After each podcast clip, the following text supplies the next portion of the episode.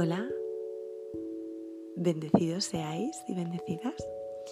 Aquí estamos arrancando con este nuevo proyecto llamado Serendipia Iridiscente. Y bueno, nace de los soplos del otoño eh, y la recogida de, una cosecha que en este caso eh, pues nos ha traído este fruto, ¿no? En Magón. Hoy me gustaría dedicar este podcast a hablar de que todo es energía como decían algunos autores, si lo crees, lo verás. Está muy relacionado con el libro del secreto y bueno, es ahora un, tipo de pensamiento o filosofía que está cobrando cada vez más fuerza, ¿no? Más allá de nuestro yo individual, somos parte de la Tierra y del universo, del mismo modo que ambos son parte de nosotros. Dependemos de los mismos compuestos químicos que forman nuestro planeta y de la energía que nos llega de los astros. Eso es indudable. Y cada vez, como decía anteriormente, estamos más conectados con esa vibración, con esa conciencia de que todo es energía. Esta conexión arquetípica, simbolizada por la madre, naturaleza, la madre tierra, procede de un conocimiento arcano que nos habla de la interdependencia que existe entre el planeta y aquellos que lo habitamos. Nuestros antepasados reverenciaban a la Tierra, a los astros y a los procesos naturales que aseguraban la continuidad de la humanidad. Esta filosofía fue absorbida por las religiones patriarcales y en muchas culturas las mujeres sabias fueron condenadas simplemente por mostrar su sensibilidad innata y sus habilidades curativas.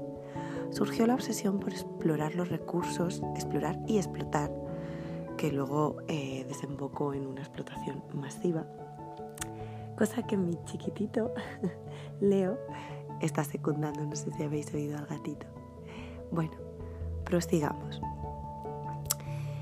Eh, surgió, como os decía, esa obsesión por explotar los recursos del planeta, ¿no? a fin de obtener eh, ganancias económicas y el dinero se convirtió en el nuevo Dios. Ahora ha resurgido, como os decía, el interés por las prácticas esotéricas y por el cuidado del medio ambiente. Aunque pueda resultar un poco irónico, es gracias a los nuevos descubrimientos de la física, sí, la física en concreto, la física cuántica, que el concepto del universo newtoniano y mecanicista ha perdido vigencia y a cambio se ha abierto uno que nos permite comprender fenómenos antes considerados mágicos y por ello desprestigiados por la cultura dominante. Quedaos con esa palabra, cuántico. Es la llave que conecta ciencia y magia.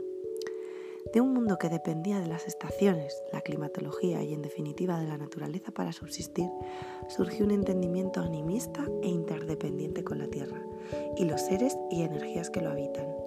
Ahora descubrimos que aquello que era considerado mágico y misterioso puede entenderse como un conocimiento íntimo e innato de nuestro subconsciente. Nuestros antepasados remotos tuvieron acceso a determinados conocimientos que gracias a la ciencia actual empezamos a verificar según el efecto del observador. Si esperamos un resultado determinado para cierto experimento, lo obtendremos.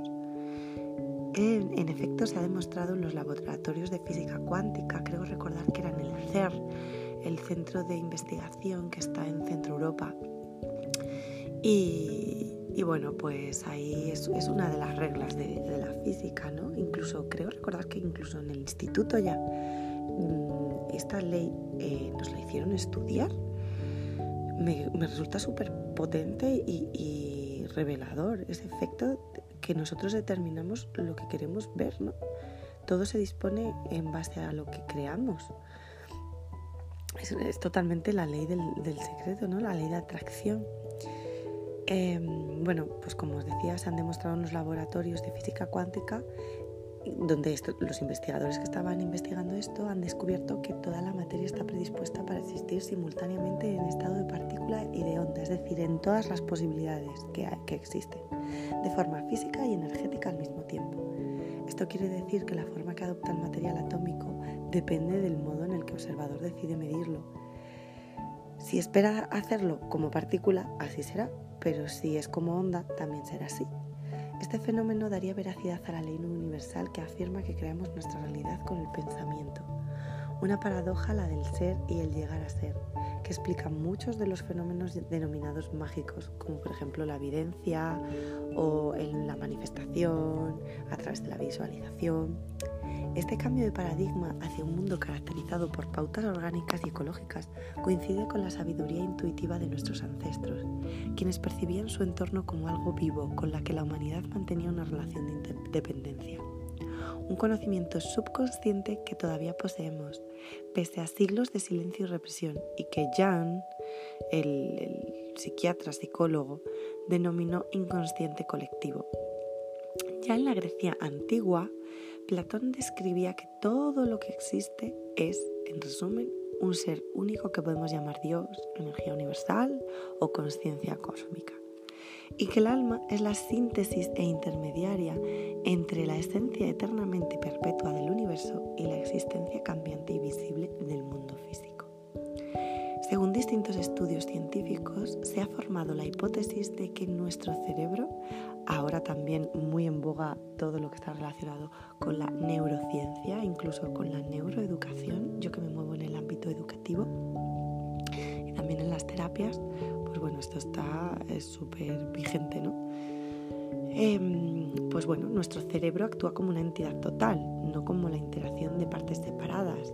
Es cierto que tenemos los hemisferios, que cada uno funciona de una manera, podremos hablar de ello más adelante, pero bueno, funciona como una totalidad, es decir, que cada una de las partes de nuestro cerebro contiene la totalidad de nuestros recuerdos y la totalidad energética, o sea, eh, es cierto que últimamente los últimos estudios nos dicen que esa leyenda popular de que el cerebro solo se utiliza un 10% y que si utilizásemos más sería muy potente. Ahora hay algunos estudios que no lo comparten, pero lo que sí que tenemos todos claro, yo creo, es que eh, es un territorio que todavía está por explorar, que hay muchas funciones y mucha potencialidad cerebral y energética humana que no estamos, que la tenemos dormida, que no la estamos utilizando, que poco a poco estamos despertándola y que bueno, es, estas afirmaciones lo, lo, que nos dicen es que nuestro cerebro, nuestra esencia, nuestra energía, nuestra alma conecta con todo, con el todo universal